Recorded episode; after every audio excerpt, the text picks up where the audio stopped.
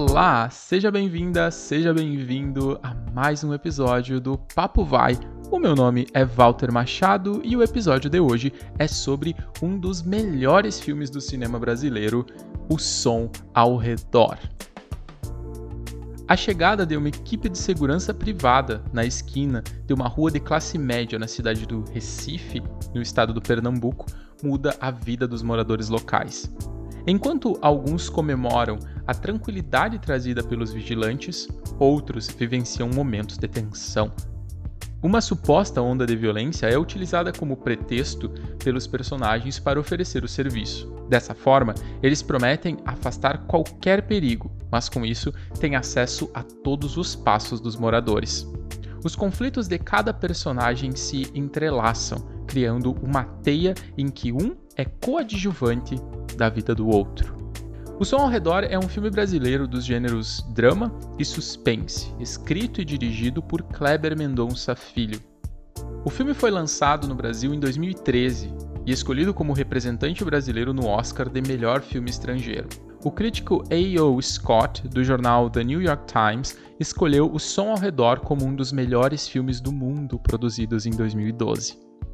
Mas por que diabos você deveria assistir a esse filme e como o filme pode ajudar você a aprender mais português? Bom, O Som ao Redor é uma ótima escolha para quem está estudando o idioma, porque tem uma história intrigante e com diálogos feitos em uma velocidade fácil de acompanhar.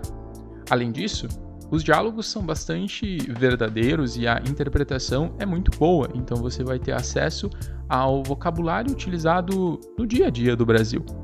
É claro, não espere entender 100% dos diálogos, tampouco do roteiro. Mesmo falantes avançados podem ter dificuldades, porque não se trata apenas de compreender o idioma, mas de entender referências culturais, históricas e regionais implícitas nas falas. O filme é, portanto, um desafio para quem quer conhecer mais sobre o Brasil a partir de um ótimo exemplar do cinema nacional.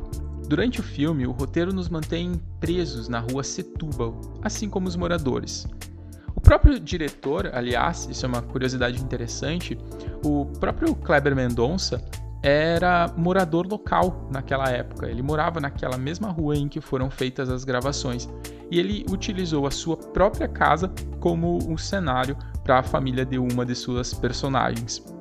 Então, como um integrante do contexto que ele apresenta na obra, Mendonça afirmou que a rua simboliza os antigos engenhos de açúcar do Brasil. Então, isso é uma grande referência histórica né, na construção histórica uh, da economia brasileira. E então ele trouxe, então durante o filme ele trouxe algumas representações do tempo em que havia um domínio dos engenhos de açúcar na população e na economia local. Então, dessa forma, ele apresenta uma crônica audiovisual com críticas ao caráter cíclico da história nacional. Ele mostra como as relações de poder, as relações de trabalho são cíclicas, como mesmo os personagens não vivendo em um engenho de açúcar, a lógica do engenho de açúcar de ter um grande chefe que tem poder sobre todos e que comanda a vida de todos, essa lógica ainda se mantém apesar da urbanização. Apesar do tempo ter passado, a lógica das relações humanas naquele contexto ainda se mantém.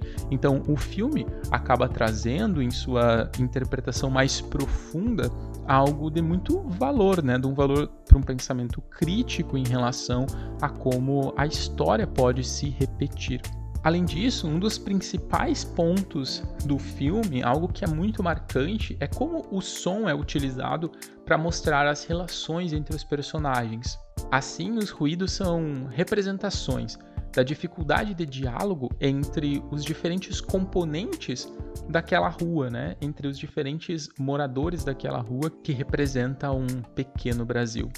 A sonoplastia, por sua vez, é bastante autoral e nós sempre estamos cercados, nós nos sentimos como quem está assistindo ao filme sempre cercados por um som, por um som incômodo, assim como os personagens que se sentem aprisionados naquele contexto. Você vai perceber que o som ao redor é um filme simples, intenso e muito divertido. Ele denuncia com o cuidado de não reproduzir as lógicas, de não reproduzir os preconceitos que ele denuncia. Ele impacta o espectador, ele impacta quem está assistindo ao filme com o propósito de educar.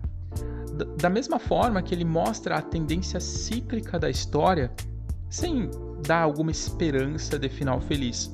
Por isso, o longa impressiona, adicionando ao cinema brasileiro mais um registro sincero de nossas próprias contradições, das nossas próprias das nossas contradições como sociedade, das nossas contradições como cidadãos que vivem nesse contexto e que não conseguem alterá-lo, né?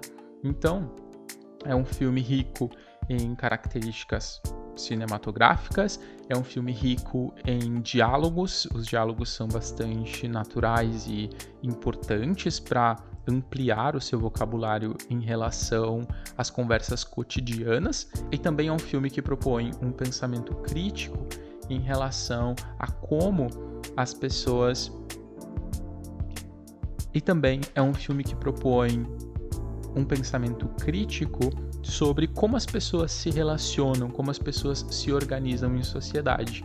Então, a rua, os cenários em que o filme passa são uma representação de como a sociedade brasileira se, com, se comporta, de como os preconceitos são, são mostrados e como as relações econômicas e de poder passam de geração a geração sem serem resolvidas e muitas vezes sem serem discutidas.